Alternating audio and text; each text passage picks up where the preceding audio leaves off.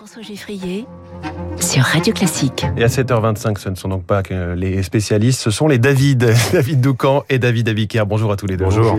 L'info politique tous les matins avec vous, David Doucan, rédacteur en chef du service politique du Parisien. Cela fait maintenant deux mois, deux mois qu'Éric Zemmour bouscule l'après-campagne présidentielle. Alors jusqu'à présent, la gauche était assez silencieuse sur le sujet. Elle s'est réveillée ce week-end, David. Oui, c'est euh, Anne Hidalgo qui s'est euh, fâchée tout rouge dimanche sur LCI. Elle l'a traité euh, de guignol. Elle a mis des mots sur les propos de Zemmour, négationniste, raciste. La candidate s'est ostensiblement mise en colère et c'est un choix stratégique, pas un emportement spontané ou imprévu. Elle a d'ailleurs demandé en fin de semaine dernière à ses soutiens, lors d'une visioconférence, visioconférence, de se ressaisir, d'organiser une forme de résistance face à ce qu'elle considère comme un danger. Alors que Macron hésite à réagir à chacune des outrances de Zemmour, Hidalgo se dit qu'elle peut réinvestir ce rôle traditionnel de la gauche française, celui du barrage à l'extrême droite, tout en se différenciant de Jean-Luc Mélenchon, puisque elle précise bien qu'il est hors de question pour elle de débattre avec Zemmour, contrairement au candidat euh, insoumis qui, euh, sur BFM, avait réuni avec le polémiste près de 4 millions euh, de téléspectateurs. Socialistes, communistes, écologistes et Arnaud Montebourg, ils ne sont d'accord sur rien, sauf sur ça. Ils accusent Mélenchon d'avoir servi de marchepied à Zemmour avec ce débat.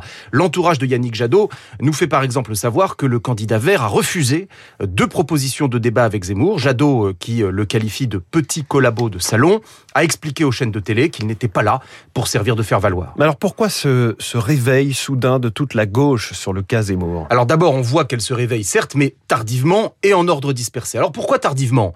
Parce qu'elle était jusqu'à présent trop occupée par elle-même pour se rendre compte de la montée en puissance d'Éric Zemmour. Primaire des Verts, désignation des socialistes, tentative euh, plus ou moins vaine d'organiser une union euh, et même déjà euh, des tractations entre partis pour préparer les législatives en négociant des circonscriptions. Résultat, la gauche plafonne aujourd'hui à moins de 30% dans les sondages et les candidats sont si nombreux que la dispersion fait disparaître tout espoir de qualification de l'un d'eux au second tour. Dès lors, tout l'enjeu est pour l'un ou l'une de ses prétendants de prendre le dessus sur les autres, dans l'espoir de siphonner et de se qualifier. Pour cela, le levier Zemmour peut être utile. Il est tellement urticant pour l'électorat de gauche que celui ou celle qui donnera le sentiment d'être son meilleur adversaire peut espérer mobiliser sur son nom et prendre l'avantage sur les autres. Incapable, depuis le début de la campagne, de faire émerger ses propres thèmes, la gauche essaie de se poser en rempart à Zemmour. C'est loin d'être gagné, parce que, pour l'instant, aux yeux des Français, quand on regarde le détail des enquêtes Hmm. d'opinion, des Français en général, mais aussi d'une part importante des sympathisants de gauche, le rempart à l'extrême droite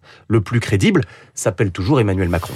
C'est l'info politique, c'est tous les matins à 7h25 et c'est avec David Doucan. David Abiker, les titres de la presse ce mardi à la une, une assemblée pas comme les autres. C'est l'assemblée plénière des évêques sous pression à Lourdes où ils se réunissent pour une semaine après la publication il y a quelques jours du rapport Sauvé sur les violences sexuelles dans l'église. Lourdes, une assemblée pas comme les autres, c'est le titre de la croix. Pour les dernières nouvelles d'Alsace, c'est l'heure des décisions. Que vont décider les évêques de France s'interroge aussi le Dauphiné. Paris et Londres, eux, se déchirent sur la pêche, constatent les échos, c'est la une, tandis que Ouest France évoque les doutes qui s'installent à Londres sur le bien fondé du Brexit dans certains esprits. Le Parisien aujourd'hui en France se plonge dans le budget des Français, le Figaro scrute lui le fonctionnement de l'hôpital public à bout de souffle. Libération s'inquiète du manque de gamètes pour les procréations médicalement assistées. Et l'opinion vous explique comment Zemmour copie Macron, pas sur le fond, mais sur la forme. Euh, merci David Abiker. Vous revenez sur le fond et sur la forme à 8h30 pour votre grande revue de presse. Voici le programme de la matinale de Radio Classique. Je vous accompagne jusqu'à 9h. D'abord, l'invité de la matinale à 8h15. Je reçois Pascal Perrino, professeur émérite des universités à Sciences Po. Avec lui, nous allons parler de ces deux grands partis historiques qui se trouvent aujourd'hui dans un flou certain, les socialistes et les républicains, entre une campagne qui ne prend pas et un congrès sans évidence. Rendez-vous à 8h15. À 8h40, c'est Eugénie Bastier, journaliste au Figaro, qui sera notre esprit libre du jour. D'ici là, les spécialistes, Renaud Girard pour parler de l'Éthiopie qui est ravagée par une guerre civile et Baptiste Gabory, l'expert environnement de Radio Classique pour comprendre à quel point les pays pauvres sont plus durement pénalisés par le changement climatique. Les spécialistes, c'est dans 10 minutes après le journal et après la météo.